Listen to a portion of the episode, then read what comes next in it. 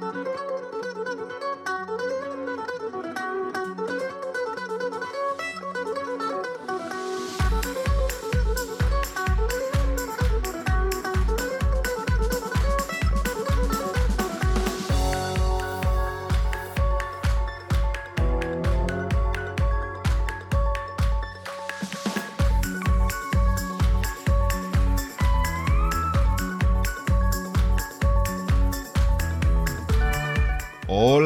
Miguel, ¿qué hay? ¿Cómo estás, insensato? Eh, Salvatore Insensati. Insensati. ¿Qué pasa?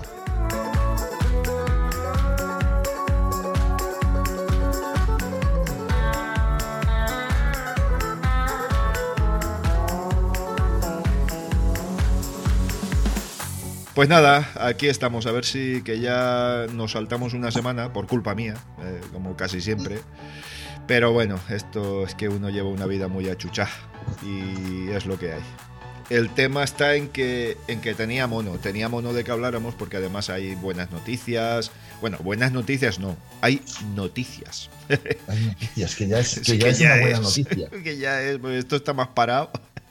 Pero bueno, pues, al menos hemos tenido test en MotoGP, hemos tenido... Yo creo que se puede sacar alguna conclusión de los test que no extrapolarlo a la temporada.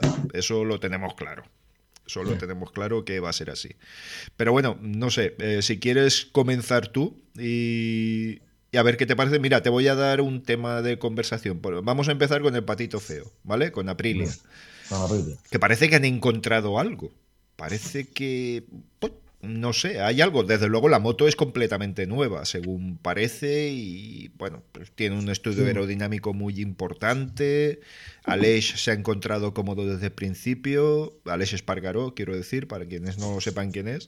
O sea que vamos a ver si es verdad, es una moto oficial. Vamos a ver si por lo menos no está en lo, en lo último de- del pelotón, que eso debería corresponder a las motos satélite de otros años y todo esto, ¿no te parece? Sí, sí, vamos a ver. eh, El año pasado ellos debutaron con el motor NV a 90 grados, con señal contrarrotante. O sea, vamos a ver, eh, hicieron exactamente lo mismo que está haciendo Ducati, que luego copió Honda y que luego copió KTM. Sí. Entonces, sí. motor a 90 grados, parece ser que es el que mejor rendimiento está dando en cuestión de capacidad de, de- de capacidad de respiración a altas revoluciones Sí. y todo esto. Mm. Porque claro, el problema está en que cuanto más cierras la V, el motor es más compacto, Claro, pero también quitas sitio para la admisión. Ya Claro, las- los claro. conductos de admisión ya no son totalmente rectos. es más difícil Claro. refrigerar los cilindros traseros, etcétera, etcétera, Eh, etcétera. Entonces, al parecer, pues bueno, han seguido el mismo camino que todos. Entonces, vamos a ver, eh, con un campeonato con electrónica, que todo el mundo lleva la misma electrónica, con unas medidas de, de- de cigüeña, o sea, de, perdón, de pistón, eh, que tiene que ser la misma de 81 para todo el mundo. A ver, eh, entonces se tiene que, Claro. Se tiene que, dentro de lo que cabe, igualar, ¿vale? Sí, sí. Eh, parece ser que el motor está, el año pasado ya andaba bien, pero tuvo problemas graves de fiabilidad sí. que obligó a que bajaran muchas revoluciones y claro, entonces Eh, motor- eh, Era un problema de válvulas. ¿no, Miguel? Era un problema. Tenían un problema de válvulas, ¿no? Creo recordar. Ostras, no lo no te lo podría no te Sí, lo podría vamos, que si subían vueltas, el motor reventaba sin remisión. efectivamente. Que no había. sí, sí. y eso yo no sé hasta qué punto sería cuestión de, de válvulas más que nada porque a ver, eh, el sistema neumático yo, yo supongo que sería el mismo que llevaban en la, el anterior a 65 grados sí. entonces a ver que, que eso que, que este año parece ser que la moto pues a ver resulta más equilibrada hay que, re- hay que recordar que el año pasado ellos eran junto con KTM los únicos que tenían concesiones este año van a ser los únicos que tienen concesiones sí.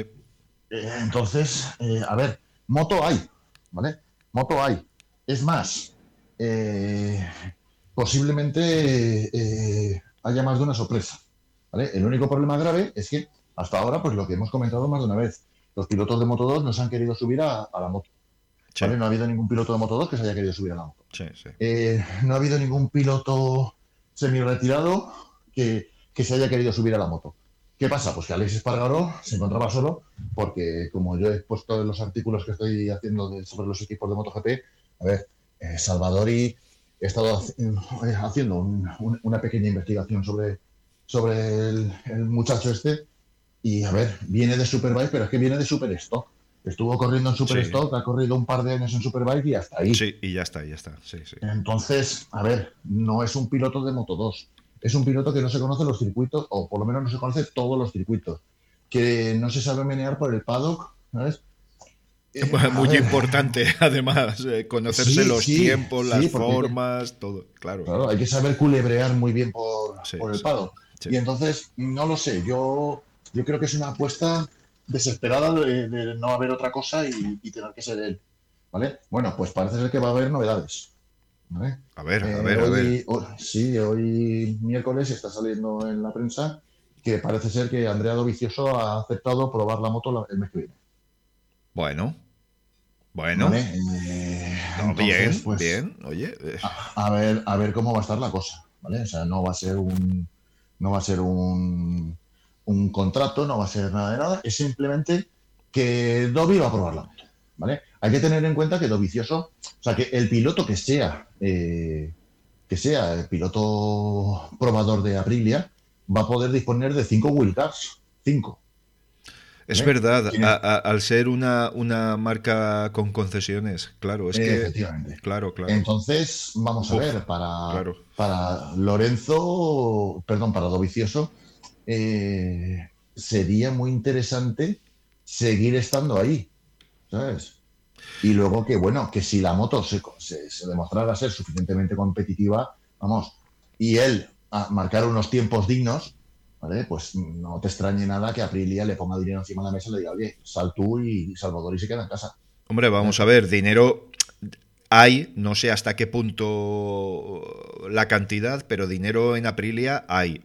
Poco, pero lo hay. Quiero decir que se podrían permitir eh, el lujo de, contratar a un piloto como Dovicioso, que como pase un año en blanco ya no se va a colocar en ningún equipo de MotoGP. Eso lo tengo clarísimo. de Moto 2 van empujando y vamos que no, que no. Y además un piloto de su edad. Quiero decir que tampoco no es algo que, o al menos que no le iban a hacer un super contrato, ¿vale? Eh, a mí me parece muy bien que Dovicioso vaya a Aprilia. No es el mejor probador del mundo, eso los tenemos todos claro, pero oye, es un piloto que es rápido y está en forma y no ha perdido, o, al menos ha, ha, perdido el mismo ritmo de competición que cualquier otro en el paddock. O sea, no, no, no, tiene más historia. Sí, se ha perdido los test y todo esto. Bueno, bien, vale, pero es vicioso. Quiero decir que si la moto tiene un mínimo potencial, si no al principio, transcurridas unas carreras, seguro que, puede hacer un, un, papel importante o al menos dar indicaciones importantes, creo. Sí, sí, yo, yo también lo creo en el aspecto ese en el que, en el que bueno, eh, Dovicioso eh, sobre todo puede darle al mando, ¿vale? Puede ser un tío que se sube encima de la moto, que lo haga muy bien, que lo haga rápido, que, que ruede rápido con esa motocicleta y, eso va a ser importante. Claro. Porque, a ver, es que, claro, eh, yo que ya tiro de viejo, ¿sabes? Yo a mí todo esto me recuerda cuando... A cuando... Ay, tú que tiras de viejo, digo. Sí, sí, yo te contara. Pero bueno, bien. Eh, perdón, perdón. que, te he cortado, era una tonta, una broma tonta. que me recuerda mucho a cuando, a cuando Kenny Roberts padre, que ya estaba retirado, probó la calliva. Calliva puso un ah, montón de pasta encima de la mesa y probó la calliva.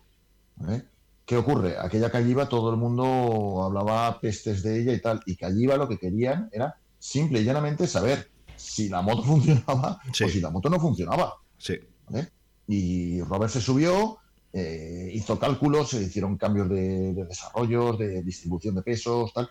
Y, Robert se bajó y les dijo que, tenían una buena moto.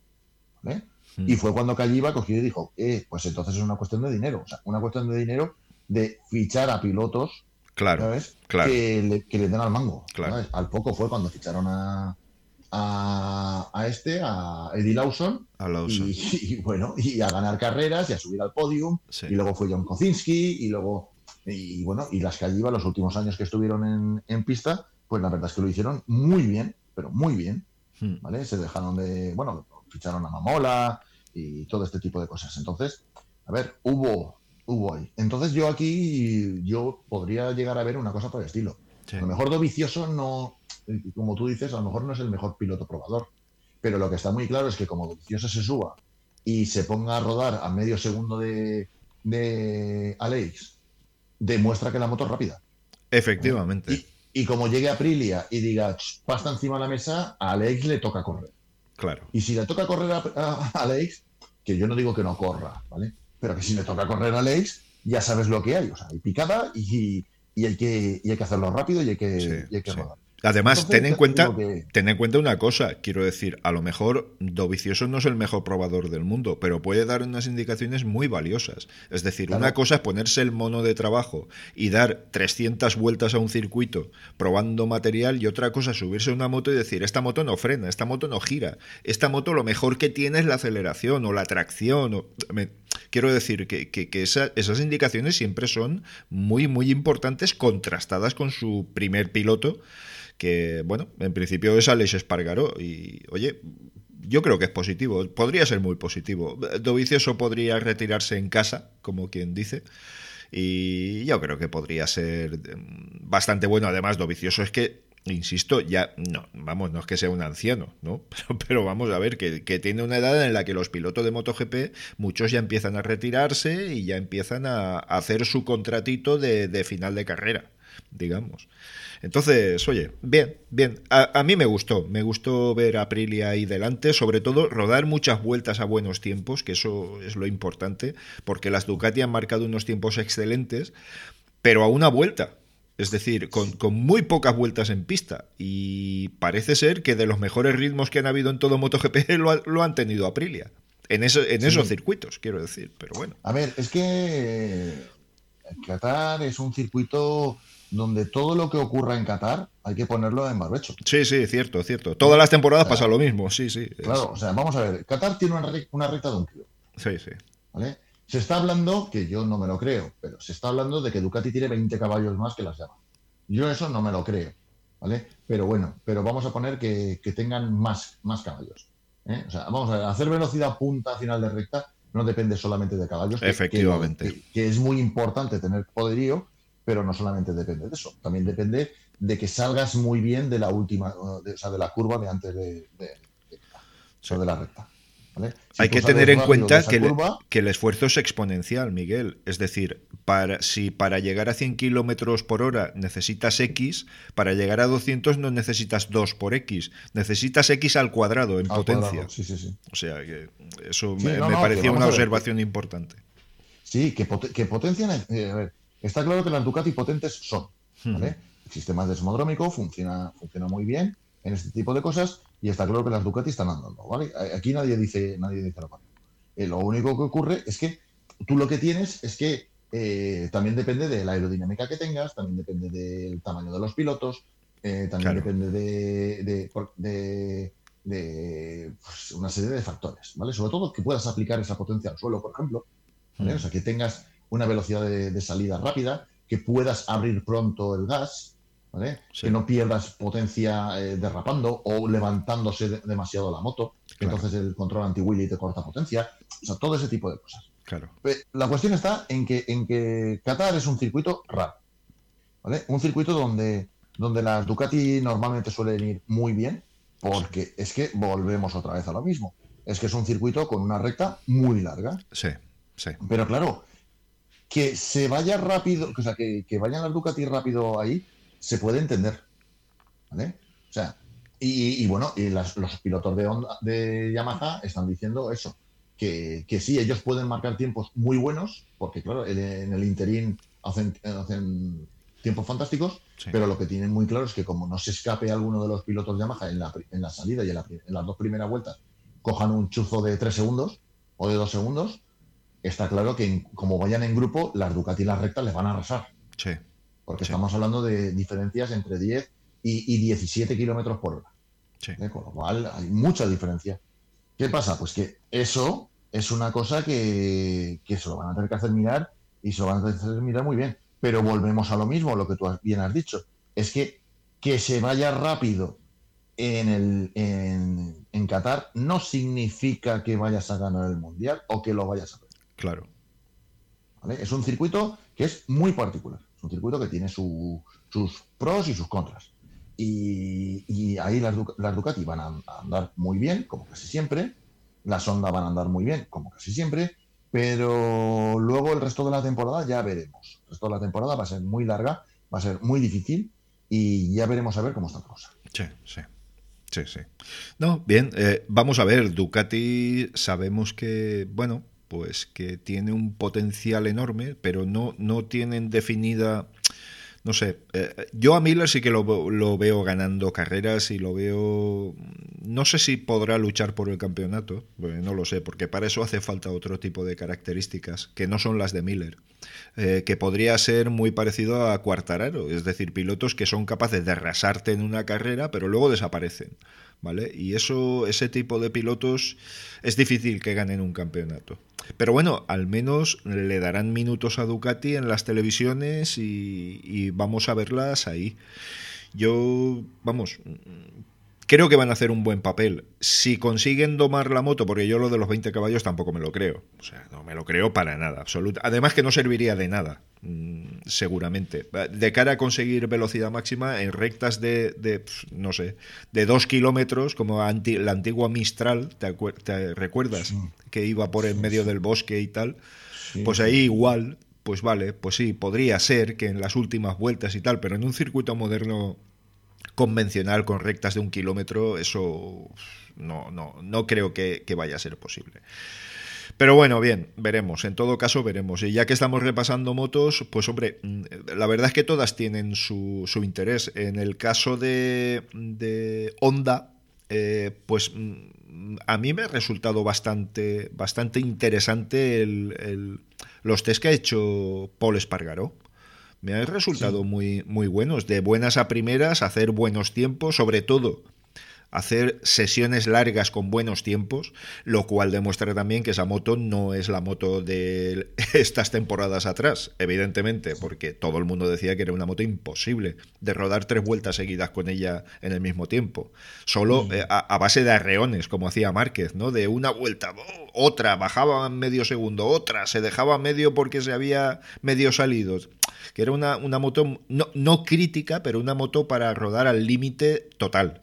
¿Vale? No una moto para llevar unas, unos tiempos de crucero en una carrera. Pero parece ser que la cosa ha cambiado, como no puede ser de otra forma, como no puede ser de otra forma. Y Paul... Como no, tenía que haber sido de otra forma. Efectivamente, efectivamente. Y Paul, oye, está contento, en el equipo están contentos, eh, los tiempos están saliendo desde el principio. Oye, vamos a ver, yo insisto, vamos a ver cómo vuelve Mark pero Honda no ha fichado a Paul para hacer el décimo. ¿Vale? Y Paul Espargaró es un piloto que sabe ganar carreras ¿eh? y tiene experiencia en MotoGP. Si esa moto es lo que debería ser la del primer fabricante del mundo, pues oye, vamos a ver. Eso lo hemos hablado tú y yo en privado, pero yo tengo bastante interés en ver lo que va a hacer Paul. ¿eh?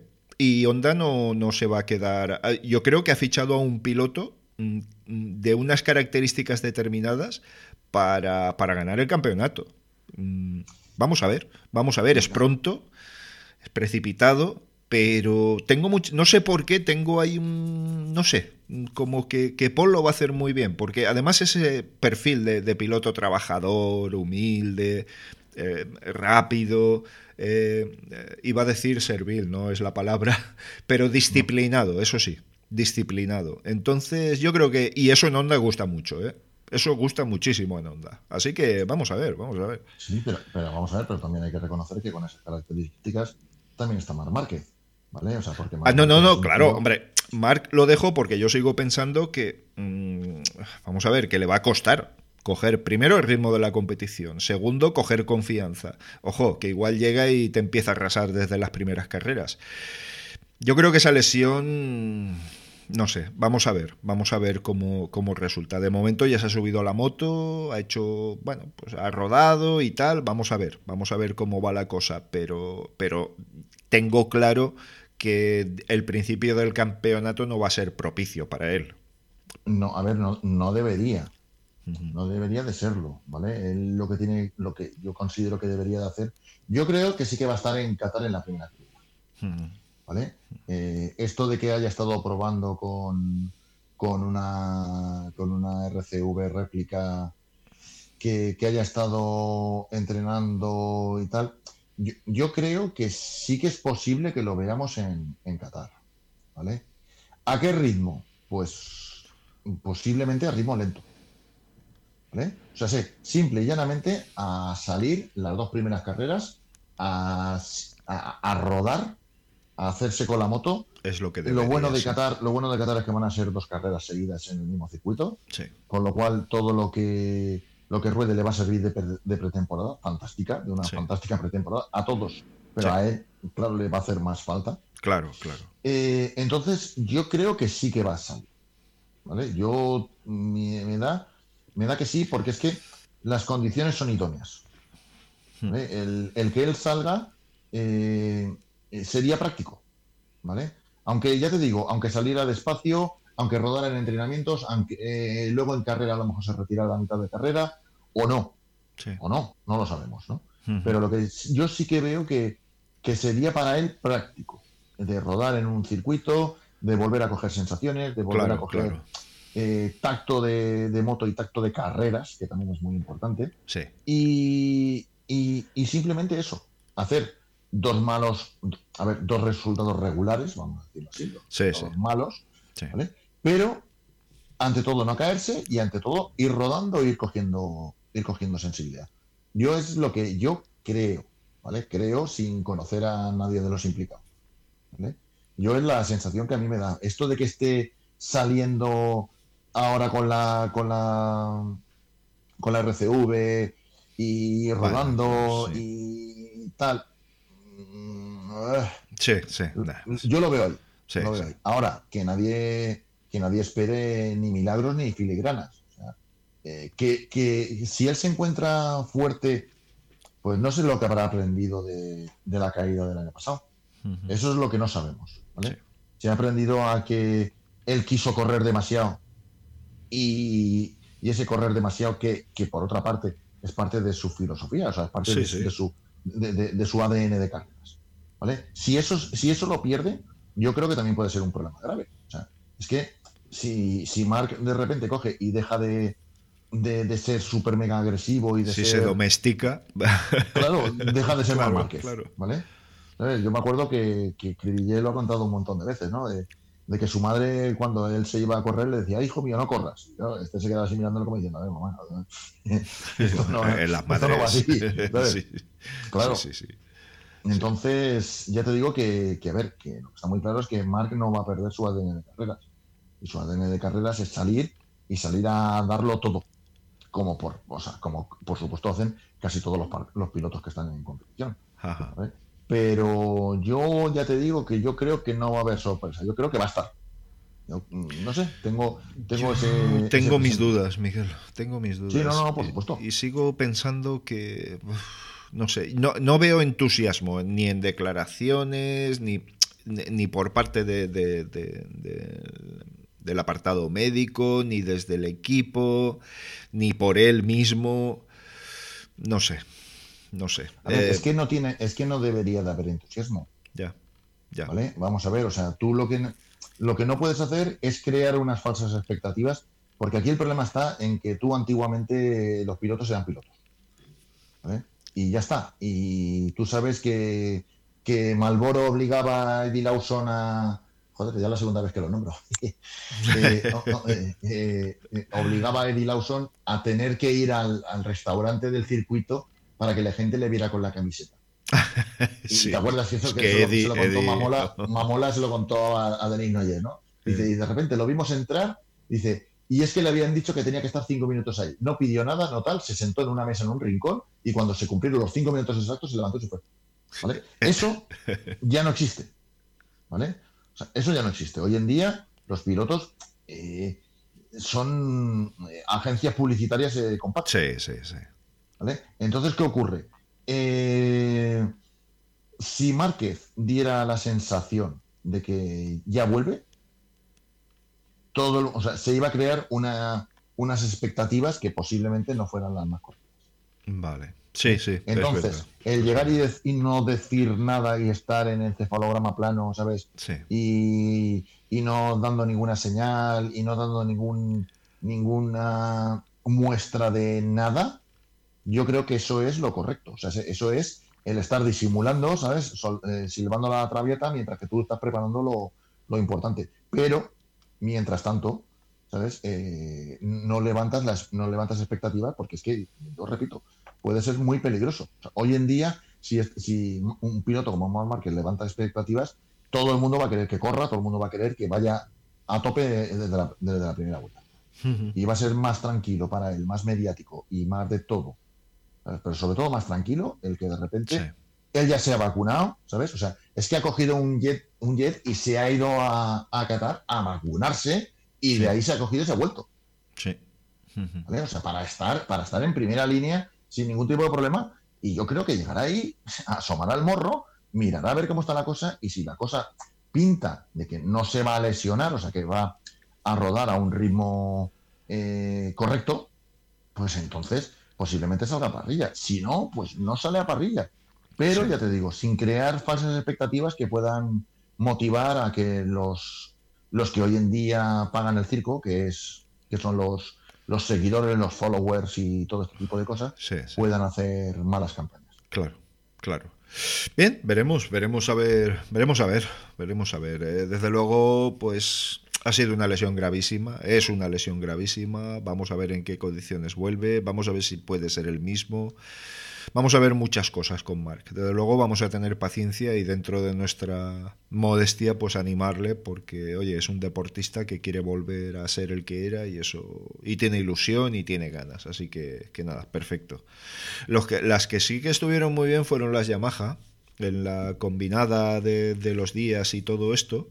Pero bueno, Yamaha sigue con los motores congelados. Lo que no sé si les habrán, eso seguramente tienes tú más información, les habrán permitido corregir los errores del que tenían de diseño el año pasado.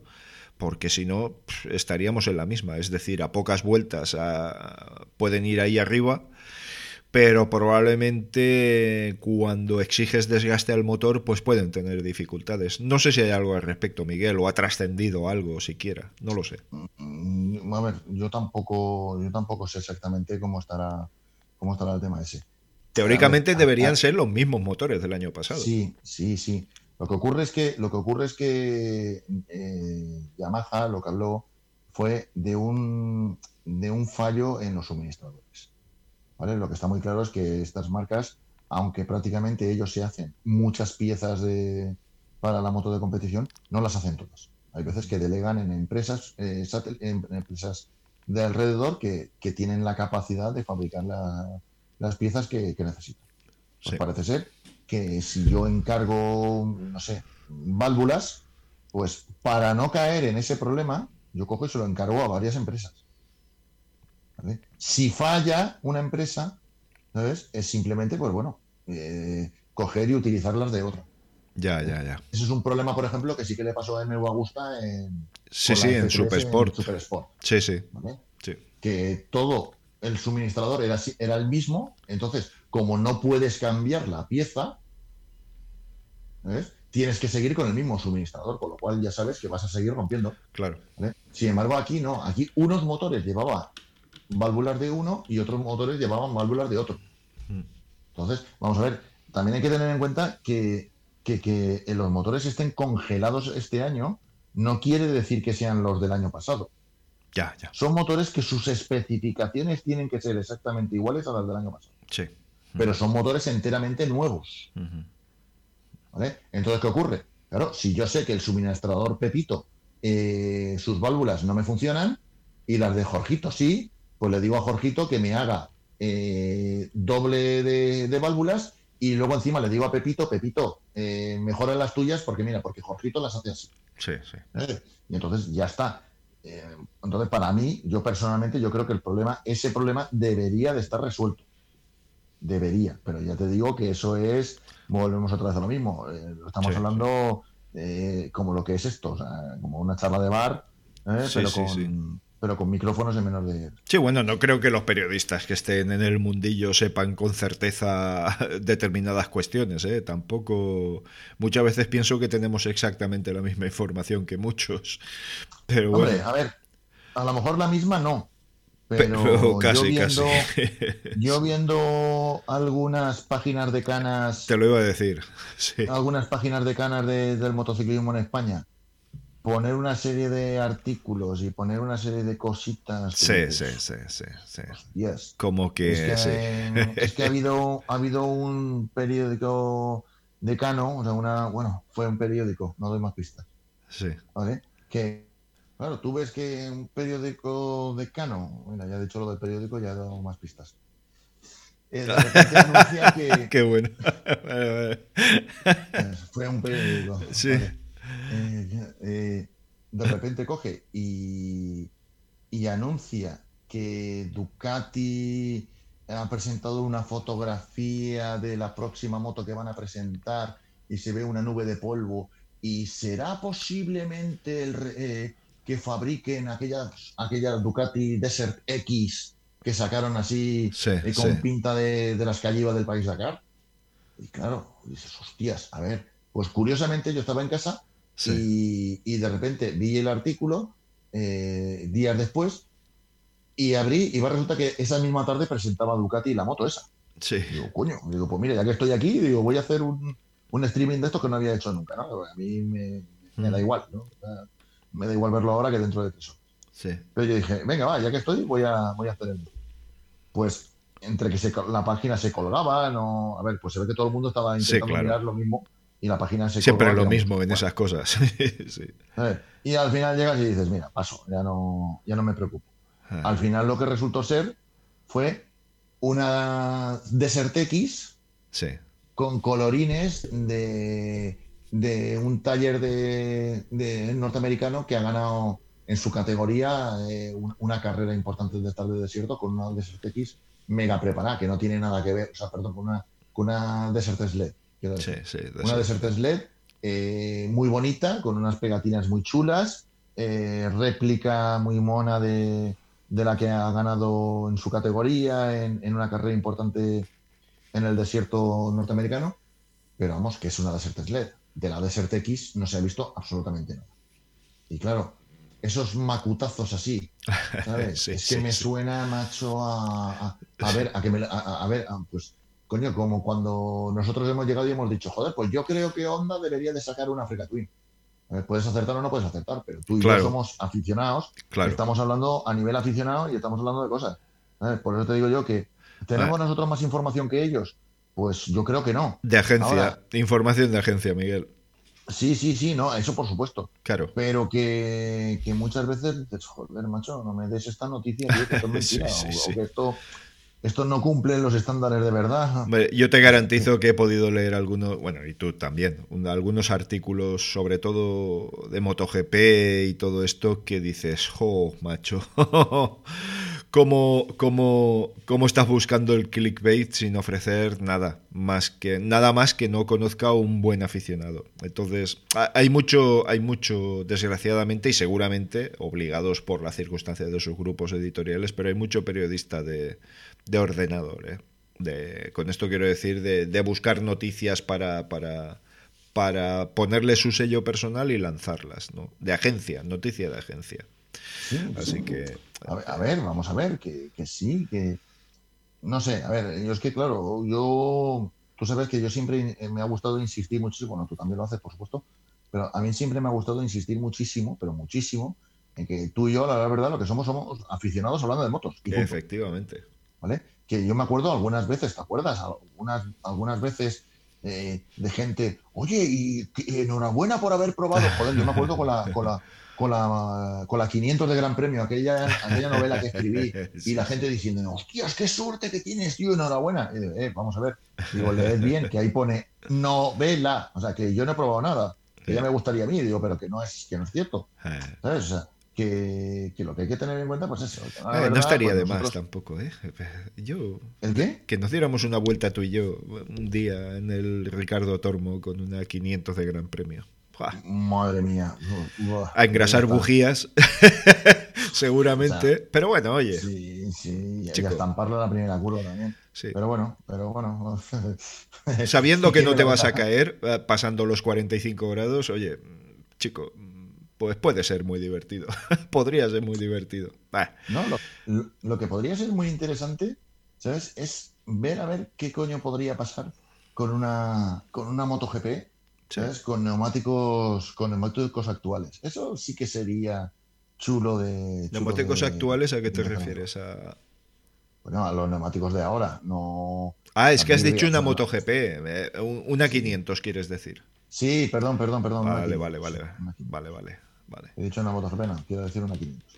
¿Sabes? Que, que también estaría muy interesante ver a ver hasta dónde podría llegar una 500 de aquellas con, con neumáticos, con neumáticos modernos. ¿eh? yo, me acuerdo, o, con aquellos Bristol delanteros que recuerdo que, mi querido Ricky, eh, Nicky Hayden decía que había curvas que tenías que entrar con los brazos estirados y los ojos cerrados porque no era posible que pudieras hacer esa curva a esa velocidad. Físicamente no era posible, pero aquellos neumáticos lo conseguían, ¿eh? aquellos Bristol.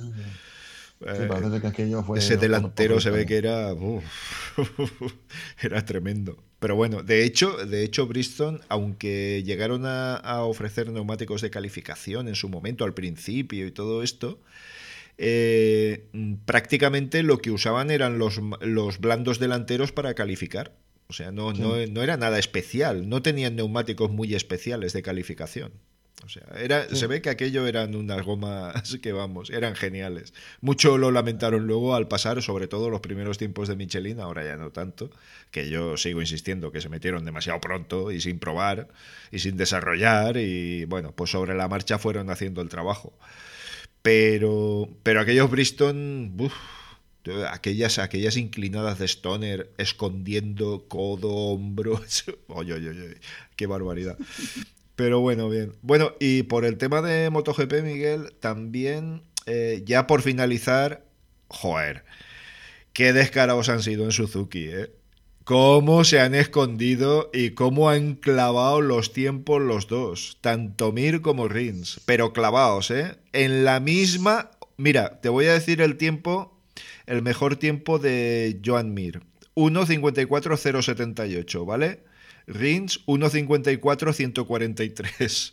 O sea, vamos. Eh, yo creo que se ha visto muy claro. No, no, no da, da, toda la sensación de que no han querido mostrar cartas, que es una táctica como cualquier otra, que no son los primeros que la hacen, evidentemente, en Suzuki. A mí lo que más inquietud me depara es el tema de David Ebrivio. Es decir, eh, Vamos a ver, vamos a ver cómo se lleva ese equipo, vamos a ver cómo se lleva esa rivalidad entre los pilotos, que eso Brivio era un maestro eh, en, esas, en esas lides, de, de, considerar al final que todo es una familia y tal. Vamos a ver si no cambia la filosofía del equipo. Eh, a Mir se le, ve, se le ve muy bien, rodando siempre en buenos tiempos, a Rins igual, pero mm, todos los pilotos que han ido detrás, además, no, sé exactamente quiénes lo han dicho, pero lo han dicho varios, de decir, anda que no se nota que no están aguantando, madre mía. se ve que eso que vas detrás y dices, venga, apriétale un poquito, que puedes, que puedes, que te he visto en la curva de antes que puedes. A ver, vamos a ver, yo, yo ahí creo que en parte, o sea, aquí tenemos en cuenta, hay que tener en cuenta que, que, las, motos tienen que ser prácticamente las mismas, solamente pueden cambiar chasis y aerodinámica. Y además no deberían tocar mucho, aunque pudieran. Quiero decir, lo que, lo que tienen es bueno y les ha llevado a ganar un campeonato. ¿eh? Claro, vamos a ver. Eh, eh, es que ahí es donde, donde quiero ir yo. O sea, cuando tú tienes una mala base, pues claro, tienes que, que hacer un cambio muy grande. Claro. Pero, pero claro, en, Ducati, en Suzuki ha pasado lo contrario. Suzuki tiene una base muy buena, ¿eh? que a lo mejor no será la ideal, pero sobre todo tienen una base muy equilibrada. Y con este tipo de motos y con este tipo de campeonato tan, tan, eh, tan necesitado de una milésima, ¿vale? pues el tener una moto que a lo mejor no te permite buenos tiempos para clasificarte, que es un problema. Sí. ¿Vale? Porque no es lo mismo salir el primero o el tercero que salir el, el, undécimo, aunque tengas. Y, luego resulta que tienes el mejor ritmo de carrera de todos. Pero saliendo el undécimo tienes que adelantar a mucho más. Efectivamente. Y tienes que hacer, y tienes que hacer una salida mucho más agresiva. ¿Vale? Entonces, ¿qué pasa? Que yo creo que Suzuki eh, tiene, sigue teniendo una moto muy equilibrada. Entonces, eh, manteniendo la misma base, si tú ves que los tiempos te salen con facilidad, ya no hace falta tocar más. Claro. ¿Vale? O sea, ya, ¿para qué quiero un chasis nuevo? Sí, lo pruebo a ver si resulta mejor. Pero si no resulta mejor, tengo el antiguo. A ver, puedo probar una aerodinámica a ver si resulta mejor, pero si no resulta mejor, sigo teniendo la anterior. O sea, tienes esa tranquilidad de estar probando cosas a medida de que tú también pruebas la moto normal. Y si la moto normal, o sea, la del año anterior, resulta totalmente, sigue siendo totalmente equilibrada, dices, oye, pues eso ya lo tengo y yo voy a ir probando cosas. ¿Que no me salen? No me salen. Perfecto, sin ningún tipo de problema. ¿Vale? ¿Qué ocurre? Yamaha, por ejemplo, sí que tiene que probar muchas cosas. Ducati sí que tiene que probar muchas cosas. ¿Vale? Eh, Honda, yo creo que no. Que Honda, eh, con el paso atrás en radicalidad que, dieron, que dio Bradal y Alex Márquez, eh, yo creo que Paul Espargaró se ha acoplado enseguida. Que no creo que se hubiera acoplado tan fácil hace dos años cuando se subió, como cuando se subió Lorenzo, por ejemplo. Hmm. ¿vale? Lorenzo, si se hubiera subido este año, posiblemente se hubiera acoplado mejor. Y Paul Espargaró posiblemente se hubiera acoplado peor hace dos años. Pero bueno, eso todo es hablar por hablar. Sin embargo, si tú lo que quieres, o sea, el, problema lo puedes tener como por ejemplo le pasa a KTM. KTM con la misma moto del año pasado, porque este año la tienen eh, congelada, vamos a decirlo así. De repente se encuentran que con la misma moto del año pasado los tiempos no salen. Sí. Además, eh, eh, es, muy curioso, ¿eh, Miguel? Esto lo hemos hablado en más de una ocasión de que tú piensas que con la misma moto del año pasado prácticamente, porque eh, prácticamente está todo congelado, solo puedes hacer algunas mejoras de chasis y poco más, eh, sinceramente poco más puedes hacer. Pero que de repente los tiempos no salgan y que no sabes por qué y no sabes a qué achacarlo y no sabes dónde evolucionar, porque decía, comentaba Petrucci que se había encontrado con un muro, un muro. Es decir, no se puede ir más deprisa. Pero hombre, puedes apretar, puede... no se puede ir más deprisa con esta moto. Él que la conoce poco, que se acaba de subir a ella, ¿no? Pero es que el resto de pilotos de la marca es que ni siquiera, ni siquiera han estado, ni siquiera han ido, por así decirlo.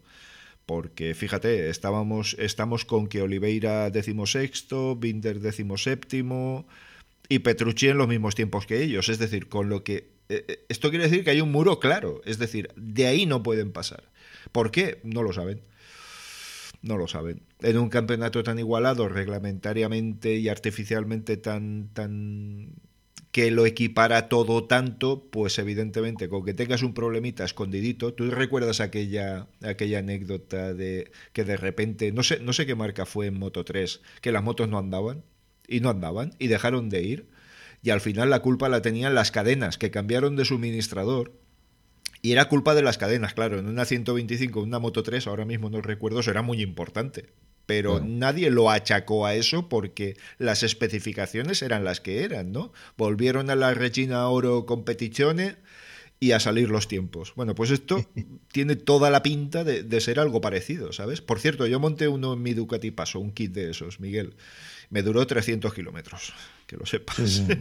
y me costó que la moto te corría, te corría un kilómetro y medio. No, no, sí, lo hice por gusto. Lo hice por gusto. Ah, Digo, voy a pegarme el gusto. Aquello no se podía engrasar, por cierto. No, era, no tenía retenes ni nada. No se podían engrasar. Porque quitaban potencia, claro. Oye, eh, Manchi me está escribiendo sí. lo que no sé si le podrás eh, incorporar. Sí, claro, que entre. Mira a ver, mira a ver si ha enviado el, la solicitud de enlace. A ver, voy a ver cómo arranco yo esto, a ver cómo lo hago, a ver cómo lo hago. Hola, buenas tardes. Hola, buenas tardes. Ya estás ahí. Estupendo. Hombre, qué bien. Más vale tarde que nunca. Ahí estamos. Nada, nada. Bueno, pues. Eh, hemos, aprovechado tu ausencia para hablar de MotoGP. Muy bien.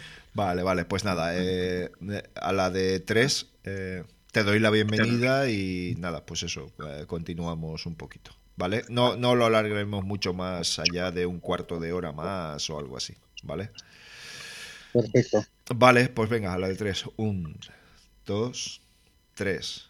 Hombre, Manchi, buenas, ¿cómo estás? ¿Cómo estás? Hola, buenas tardes. Pues aquí encantado de visitaros otra vez más. Ah, eso está muy bien, muy bien. Mira, eh, eh, como bien dice Miguel, eh, en la precharla hemos aprovechado que no estabas para hablar de MotoGP.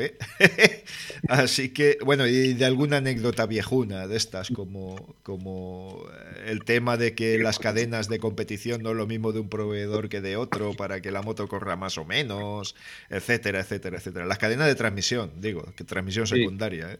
O sea que.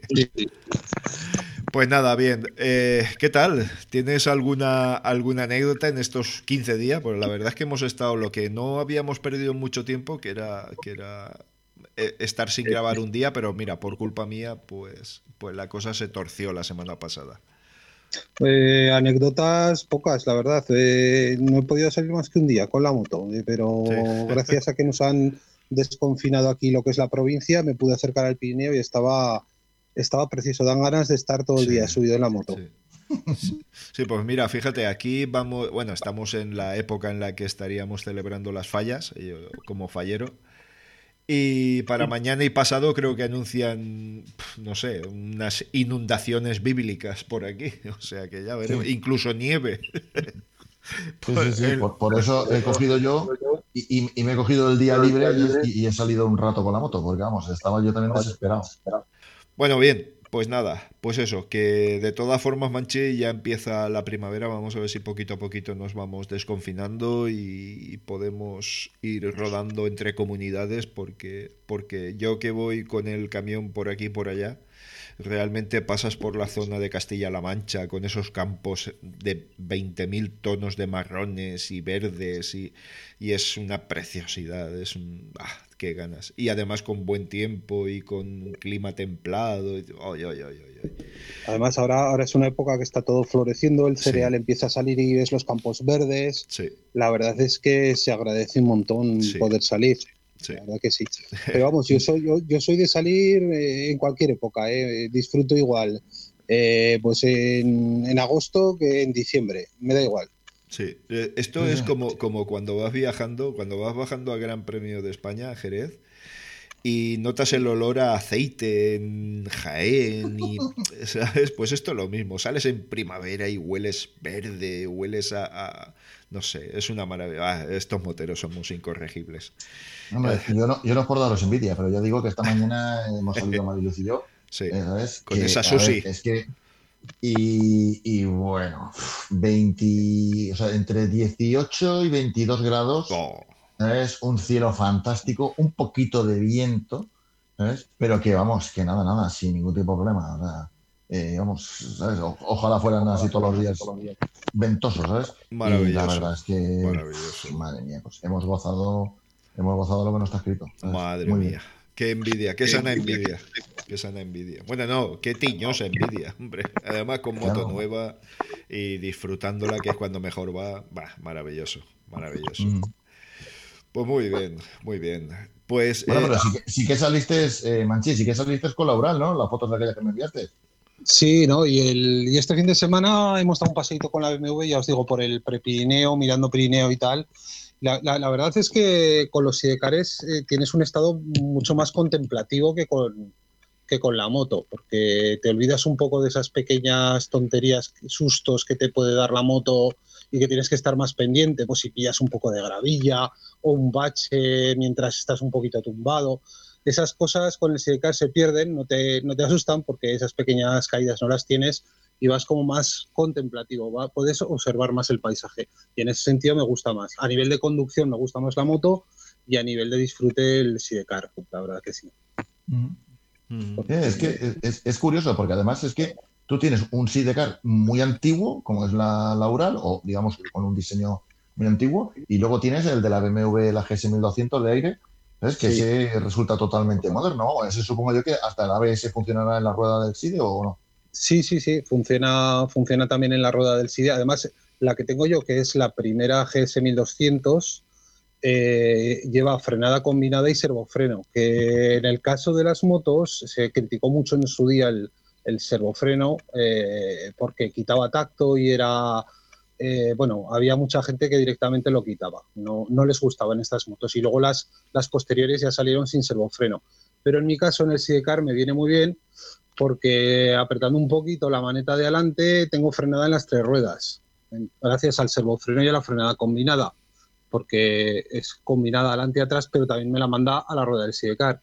Entonces es una, una gozada eh, rozar un poquito la maneta de freno y, aquello no frena, aquello se detiene, ¿no? Qué bueno. Mira, estaba, leyendo... yo, sí que probé aquellas aquellas BMWs que, tú dices con servofreno y joder, macho. A ver, a ver, eh, no, frenaba, muchísimo, muchísimo, frenaba muchísimo, era una burrada lo que frenaba aquella moto, pero hay que reconocer que o frenabas con la mano o frenabas con el pie pero no podías hacerlo las dos cosas. Y luego encima el horror de intentar timonear con el freno trasero y no poder. Eh, a ver, era otra historia.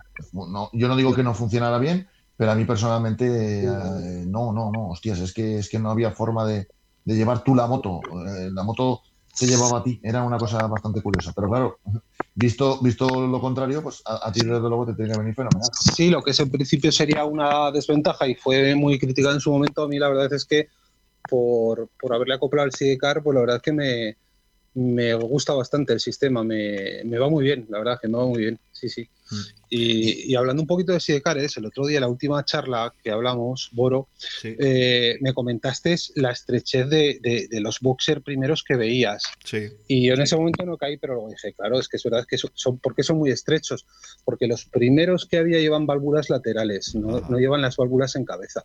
Entonces son boxer realmente estrechos, las primeras R71, las primeras Ural que eran refrigeradas por, por aire y son unos motores boxer muy, muy estrechitos, pero porque llevan, llevan válvulas laterales, no en cabeza. Sí, sí. Además, luego lo pensé, dije, eh, claro, muy, le han parecido muy estrechos, a mí no me parecen tanto, pero, pero sí, es, sí, sí, es, por eso. Sí, claro, eh, eh, es, un poquito por encima de la cámara de combustión y poco más, el, la altura que, que, ofrece el cilindro, claro. Sí, sí, a ver, como, la tapa prácticamente de un dos tiempos, o sea, es que... Sí, sí, sí, sí, sí, ah, Mira, eh, eh, Miguel, estaba, Manchi, estaba viendo eh, noticias, por lo que decíamos antes, hemos comentado de los medios de comunicación que, que, digo que a veces no se alejan demasiado de la rigurosidad que pueda tener un aficionado, o un aficionado más o menos responsable. Fíjate que estoy leyendo una noticia en un medio, en uno, que vuelve a decir que la forma más barata de ver las carreras este próximo año va a ser a través de Movistar. Y no, no es así. Puede serlo si estás dentro de Movistar, pero si no, tienes que contratar todos los servicios de Movistar. Es que estamos en lo mismo de siempre. Yo creo que a veces los medios de comunicación nos tratan como tontos y de verdad, no sé, no sé. Habrá quien se chupará el dedo, pero vamos, que me parece que al final todo el mundo, todo el mundo hace sus cuentas, ¿no te parece, Miguel? Sí, a ver, es que esta discusión ya lo tuvimos. Es que la hemos tenido 20.000 veces. sí, sí, sí. cuando Movistar se quedó con los derechos de, de, MotoGP, que de repente tú querías ver carreras de motos y, y, y, dices, bueno, vale, o sea, yo quería la fórmula que, que, ha aplicado Dazón. O sea, sí, yo pago por ver motos y ya está. Y ya está. Y tú me ofreces el paquete de motos y yo pago motos. Y no te compro nada más. Mejor dicho, no, te, no me obligas a comprarte nada más. Pero claro, es que con Movistar, primero, me tenía que poner el, internet por Movistar. Tenía que ponerme como mínimo dos líneas, telefónicas con Movistar. Sí, sí. Luego tenía que contratar el paquete televisión, el paquete deportes y luego el paquete MotoGP. Con lo cual, ¿qué ocurre? Mucho paquete. claro, Y, decías, pero vamos a ver, pero si yo es que todo eso no me hace falta. Claro. Y ahora pues están vendiéndonos otra vez en la, misma cantidad de humo que, entonces. O sea, la misma. Ya estamos otra vez con la misma tontería. Pues, pues, nada. ¿Cuándo tenemos el principio de campeonato? Eh, Ahora para, final, para final de mes, el último fin de semana del mes. Sí, sí. Eh, que, empiezan más tarde la Superbike, por cierto, este, este año. Sí. sí. a ver, ¿qué tal va la cosa? Sí. Bueno, pues nada, oye, pues muy bien. Yo creo que ya estamos rondando la horita. Eh, si no tenemos así mucho más que añadir, vamos a ver si es posible que por mi culpa no volvamos a saltarnos una semana. pero bueno, voy a intentarlo. Pero bueno, esto sabéis que es muy difícil conciliar y hay profesiones en las que es imposible predecir dónde vas a estar al día siguiente. Así que. Manchi, que se vuelve a comentar que viene una Transal. Ah, sí, sí, sí, sí. además es que tenía, es que eh, no, había pensado, pero es que he tenido que hacer otras cosas y tenía un montón de temas para hablar. Pero he, ah. estado, he estado liado porque tenía que instalar un, un, aparatito de estos de manos libres en el coche que mañana me voy de viaje y no lo tenía instalado. Ah. Y, no he podido, pero tenía preparados varios, varios temas de, de actualidad. Ese, ese, era uno de los que tenía, de la Transal. Ah, pues tirale, vamos. Eh, bueno, eh, si queréis hablar de la Transal se habla, pero vamos, eh, lo que... Sí, sí, sí, dime, dime, dime, dime, a ver, a ver, es interesante, qué es lo que tú has, escuchado por ahí. No, no, no, no yo, yo, de esto no he escuchado, no, simplemente lo tenía apuntado, pues, pues si queríais hablar, tenía apuntados varios temas para tratar un poco de actualidad, así, y este era uno de ellos, pero yo es que tampoco he rebuscado ni, ni sé mayores noticias más allá de los rumores que hay, la verdad. La última Transal fue del 2000, la última fue la 700, sí. No, fue del 2000, no, del 2000 y poco. 2000, ah, 2000 más. Eh, no, bastante más. Porque mi Transal, mi Transal 650 era del 2000 y algo. E, es de más. Ahora mismo, así de cabeza, no te lo puedo decir porque no tengo el ordenador delante. Pero, pero sí. La cuestión está en que parece ser que, eh, que Honda eh, América ha, registrado otra vez el nombre de Transal, con lo cual, pues vamos a ver, algo viene. ¿Qué es lo que va a venir? Es lo que seguimos sin saberlo y se seguirá sin saber hasta que no tengan que presentar algo, por supuesto. O sea, ya está la gente locubrando de que si será un no sé qué, si será un no sé cuántos. Joder, macho, esperado, esperado un poco, que todavía no toca el saberlo, o sea, no, lo que sí que hubo, lo que es que hubo Miguel hace ya unos años varias patentes de, de Honda que yo no sé si estaban referidas a esto de la Transat, que puede que se haya retrasado con el tema, todo el tema del COVID, etcétera. Pero sí que recuerdo que hace dos, tres años hubo patentes en este sentido. Sí, sí, de, de una de una Africa Twin más pequeña. También se hablaba de una Africa Twin con llantas de 19 pulgadas, ¿sabes? Que también se ha quedado en el limbo. Eh, ¿Sabes? Se hablaba de una varadero, de una varadero eh, utilizando, o sea, coger una Africa Twin y ponerle llantas de 19 pulgadas delante, 17 detrás, eh, un depósito grande de 25-30 litros y hacer una especie, a ver, pues lo que hace KTM con sus con su Super Adventure 1290, o sea, unas ruedas más de asfalto y suspensiones un poco más cortas para, para los que no van a pisar nada de tierra o, o totalmente ocasional tierra y luego una, moto más campera. Eso se hablaba. A ver, eso a Honda no le costaría absolutamente nada de nada, o sea, le costaría cero. Lo hace, lo hace KTM, lo hace Triumph. Eh, a ver, eso no costaría nada hacerlo. El por qué no lo hacen, pues no lo sabemos. Y luego, más cuando, más cuando pasar de la moto de campo a la moto de carretera es más fácil, porque la moto de campo ya es más robusta, ya tiene que llevar chasis más robustos y tal. Que sin embargo pasar al contrario, porque yo sí que he escuchado fábulas por ahí de Suzuki Superstrong 1000, eh, ¿sabes? Que les han puesto llantas de 21 pulgadas y suspensiones de 250 milímetros y el chasis de aluminio no ha aguantado. Entonces, eh, aquí se habla mucho. Se habla de potencia, se habla de, de si llevará un motor más pequeño, un motor igual, descafeinado. Es que sigue siendo muy pronto, pero bueno, pero, pero bueno, que para los aficionados y los que quieren eh, trails que no sean de 130 caballos, 150 caballos, 200 caballos, pues que, bueno, que vayan preparando que, posiblemente Honda nos, traiga algo. Sí, me pareció leer esta mañana, ¿fue esta mañana? Creo que sí, que rondaría, que sí que se sabe algo que ha podido trascender, aunque no sé si creérmelo, rondaría los 75 caballos, una cosita así, con lo cual pues podría tratarse de un 700 euro 5 tranquilamente, que, no pueden dar ya mucho más allá de esa potencia.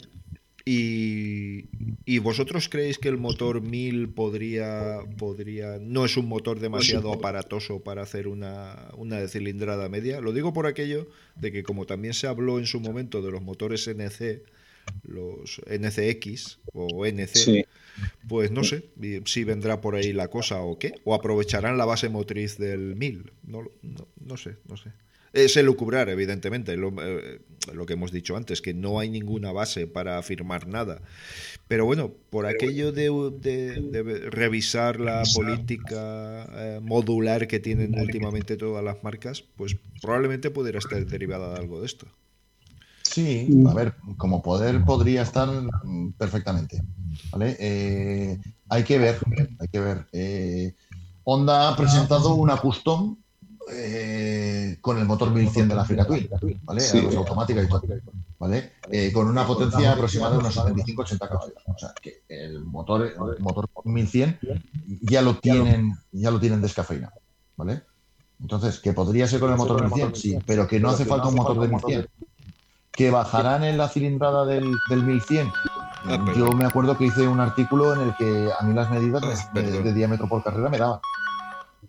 Ahora, que lo hagan pues, en onda me extrañaría, pero, pero, pero todo es posible. Yo estoy Entonces, ¿eh? no, creo, no creo que onda, que onda se meta en una cosa así, hacer un downsizing o como se diga de un motor 1100, bajarlo a 800. Yo creo que si hacen algo harán un motor nuevo. Sí, sí, porque es, más, es, más propio de onda, sí. Sí, sí. es Ahí yo creo que sí. Pero bueno, barajando esas cifras de potencia aproximadas, que no sé dónde las habrían sacado en su momento y todo esto, pues no me extrañaría que fuera un motor de 650, 700 Euro 5. No, por ahí deberían de ir los tiros. Hombre, Euro 5 es evidente que sí. Eso no, es discutible. o, incluso 800, pero, pero rebajado, pero tranquilizado y, un motor. es una cifra que me gusta, ¿eh?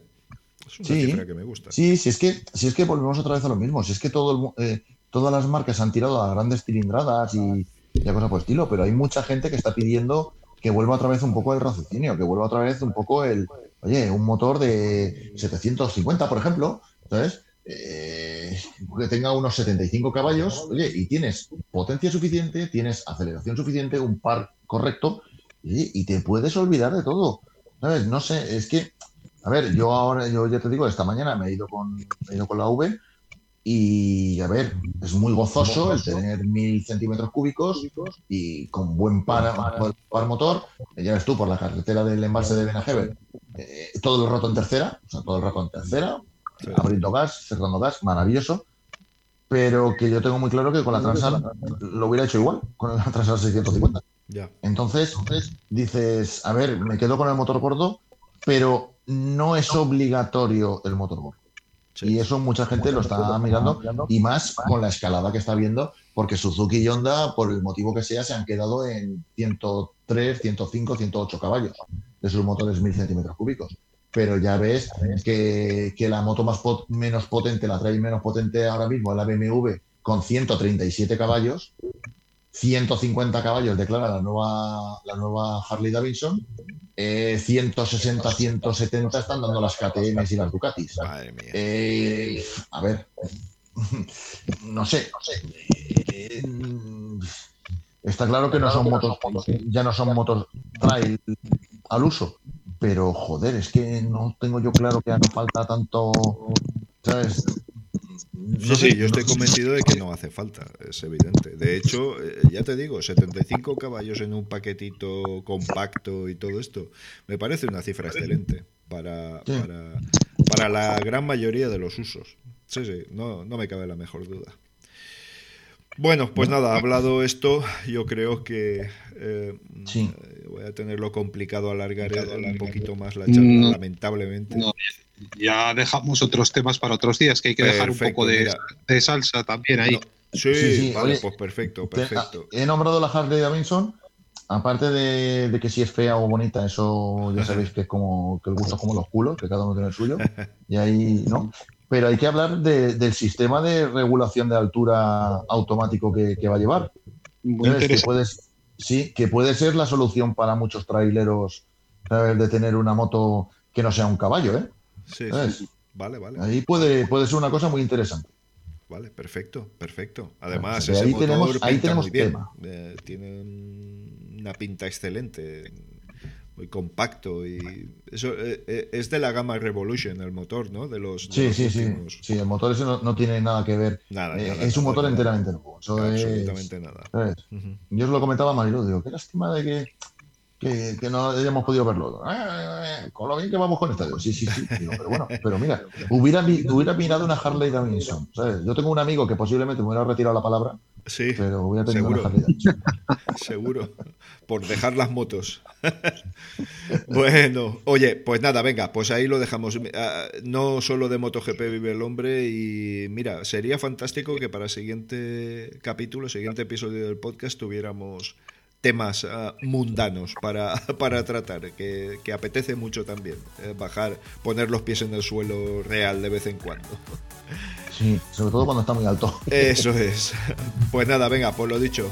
eh, ya nos vemos en un siguiente audio, ¿de acuerdo? Sí, perfecto. En la siguiente ocasión nos vemos. Eso es. Muy bien. Venga, saludos. Saludos.